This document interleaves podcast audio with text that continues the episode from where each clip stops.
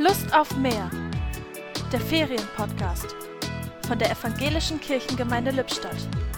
Heute mit Alexander Tschense. Schon seit mehr als 200 Jahren veröffentlicht die Herrnhuter Brüdergemeinde jeden Tag Gedanken zum Tag. So wie wir seit dem Beginn der Corona-Krise im März. Im Falle der Herrnhuter handelt es sich um Verse aus der Bibel, die täglich dazu einladen, das Buch der Bücher Stück für Stück zu entdecken. Die Losung für den heutigen Tag lautet: Geht hin in alle Welt und predigt das Evangelium aller Kreatur. Es ist der Missionsbefehl, der uns auffordert, immer und überall die Botschaft Gottes zu verkünden, auch im Urlaub. Aber woran sind wir als Christen zu Hause und unterwegs eigentlich zu erkennen? Und wollen wir eigentlich erkannt werden? Das ganze Evangelium zu predigen ist vielleicht für den Anfang eine etwas große Aufgabe und vielleicht auch etwas viel verlangt.